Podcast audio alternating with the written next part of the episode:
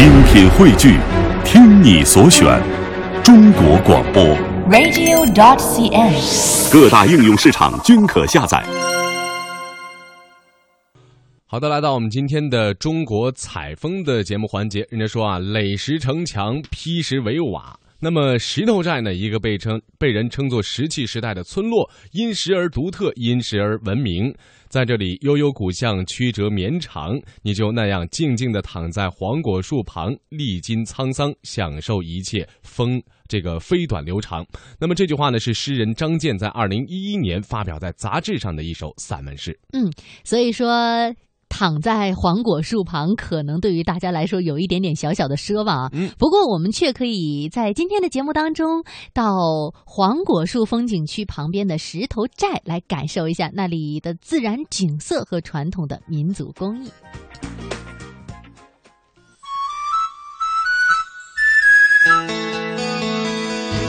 深邃悠远的好花红，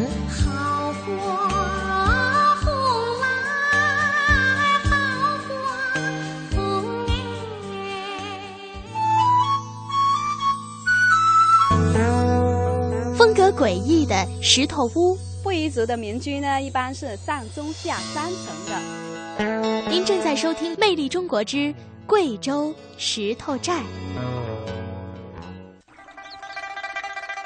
石头寨位于贵州省中部的黄果树风景名胜区，距离著名的黄果树大瀑布只有六公里。这是一个布依族村寨，寨子依山傍水，而寨子里几乎所有的建筑都是由石头和石板建造而成，所以村里人习惯性的把这座小寨叫做石头寨。走进寨子，石头和石板成为最引人注目的东西。一色的灰白，全是石板石头修筑的房屋。深浅不一的灰色石头铺成的路，别有一番凝重感。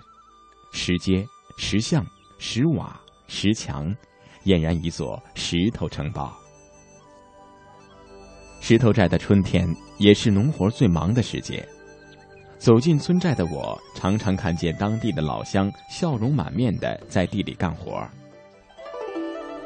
我顺着小河往前走，眼前是青翠欲滴的绿上泛起了星星点点的黄色油菜花，因为大部分的菜花已凋谢，长出了细长细长的绿茵茵的菜籽。在大片的绿黄色中，耸立着几所青瓦白墙的小石屋。田野里不时传来了阵阵让人陶醉的花香，偶尔有背着背兜的孩子从花丛中走出。十来只花鸭子在河里嬉戏，白鹅悠然自得地迈着绅士步伐漫步于河岸上。一座石头小拱桥精巧地架在小河上，还有那不知疲倦的古老水动风车不紧不慢地旋转着，不时地向游人们抛洒着晶莹剔透的水珠，好一幅小桥流水人家图。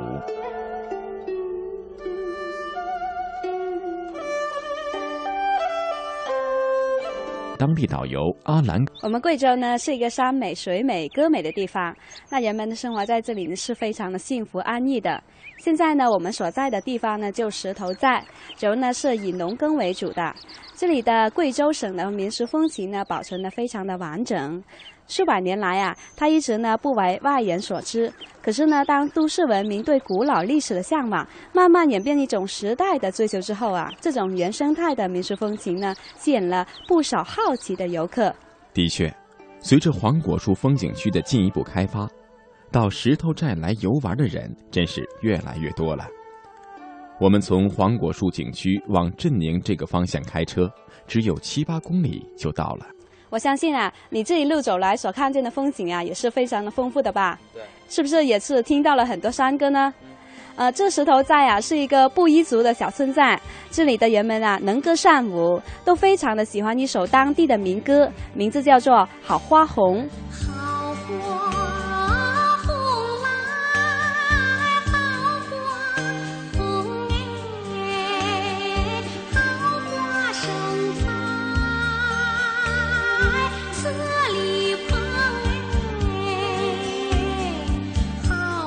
地的布依族同胞为什么如此热爱这首歌《好花红》呢？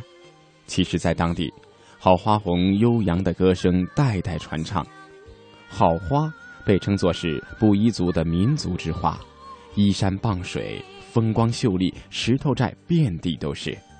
似乎是这些热情的花朵把我带进了古老、美丽、淳朴、可爱的布依山寨。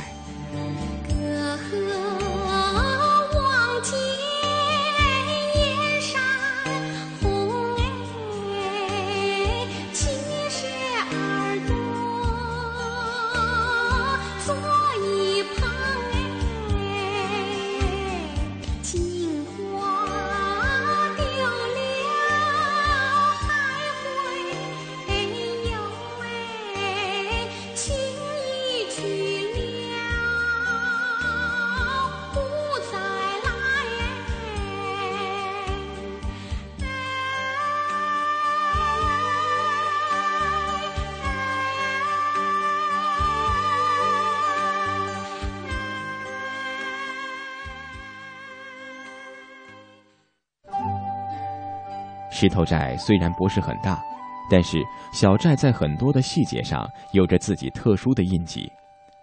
走在乡间的石头路上，几乎全寨都是石墙石瓦的石屋，石屋层层叠叠，顺山势而建，错落有致。有的石屋房门朝向一致，一排排并列；有的组成院落，纵横交错。导游阿兰告诉我说。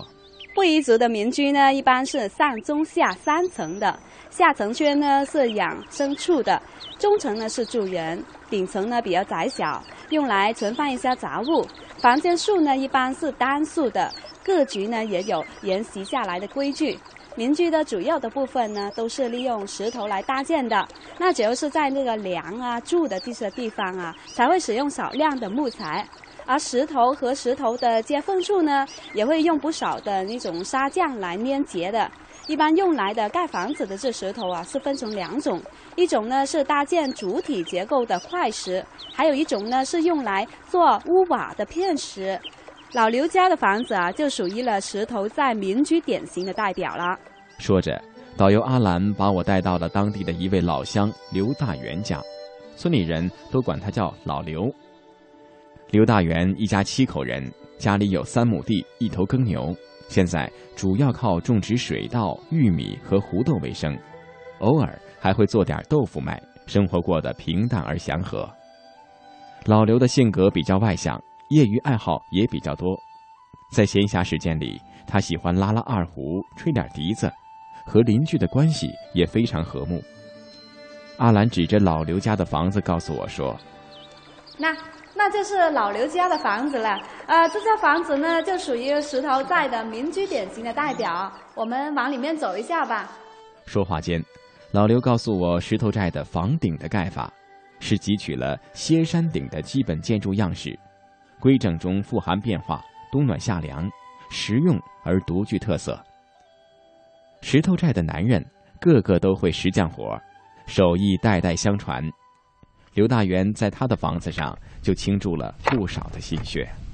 下一层就是块石，都是就地取材的，把这原来都是一一皮坡，对我把它开了，就得了石块，把以下的都垒上来了。这石板呢，就是从镇林旁边的那边，我们这不产这博士板，都是过城买的。其他呢，块石呢，都是邻居附近的兄兄弟弟、朋朋友友，哦，呃，帮忙。等于现在就是投牢了嘛，哎，这个由于我在村里面呢比较和管，哪一个都是一家，大家都来帮忙的。这用了好多石板呢，我看一二三。大约是五万左右，五万斤左右的石板。在石头寨地区盖房子，一般都不对石头进行特别精细的加工。不规则的长方形、菱形、三角形及多边形的石块，经过石匠们的巧手，总能有不同的垒砌组合。刘大元说：“盖这座房子前后用了十几年，他对于自己亲手建造出的房屋很自豪。他总是说，虽然这房子看起来不好看，但住着特别舒服。夏天在我家自然比较凉快，一到交资房了，就热不得了。听导游说，石头寨聚亲已经有六百年的历史了。”石头寨中现有三百多户人家。石头之所以成为这里主要的建筑原材料，是因为这个地区独特的地质和气候条件。在这里用石头盖房子，不仅造价比较便宜，节约木材，不怕火灾，而且舒适耐用，冬暖夏凉。刘大元说，当年他们家的房子盖起来的时候，只花了不到一万元，而如今盖这样的房子。大约三万块钱就能够盖好。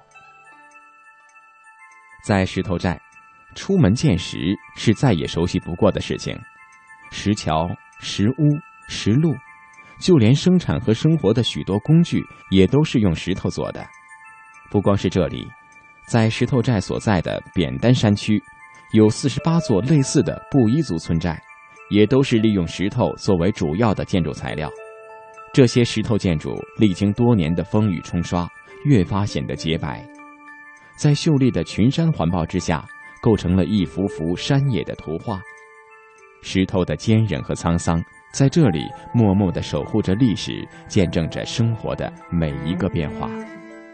什么砖瓦啊，现在的什么洋洋房子了，胶质的我都不喜欢，人家的什么。哎呀，胶质啊，水泥钢筋结构啊，当然漂亮。人家里面呢，刷的干干净净，漂漂亮亮的。我家这儿呢，你看，当然比不上家。但我觉得这石头垒的房子，和到石片盖的，所以说我们在底下看我盖的这石片，是看到天的。可是呢。这个是我们地区呀，有这么一句习，有这么一个技术话，就是露天不露雨，可以看到天，但雨不能漏过来。老刘的话质朴实在，在他的一言一行中，我能深深的感受到石头寨的建筑，处处显示出布依族人民匠心独具、勤劳朴实的生活状态。今天的我，虽然已经离开了静谧的石头寨。但是我依然还在回味村寨中那安宁祥和的夜。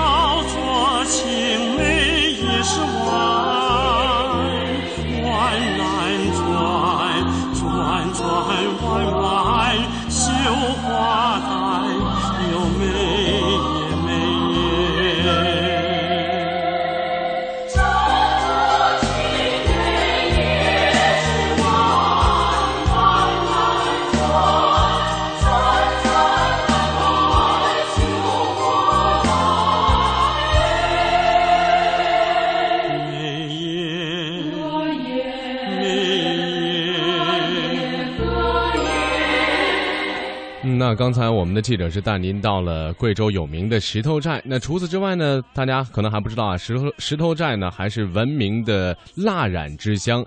那因为呢，石头寨的妇女呢，蜡染的。织锦呢，全寨百分之八十的成年妇女呢，都会运用这种传统的民间工艺。可以说啊，在这种呃传统的地区，这些非物质文化遗产保留的是非常全的，而且是呃传承的工艺是非常的好的。是的，而且如果您到了这里，还可以直接参与进来，自己设计、自己操作，做一回布衣石头寨的寨民，来体验。传统工艺的这种无穷的乐趣。嗯，稍后是半点宣传的时间，之后呢，欢迎您继续锁定收听《魅力中国》。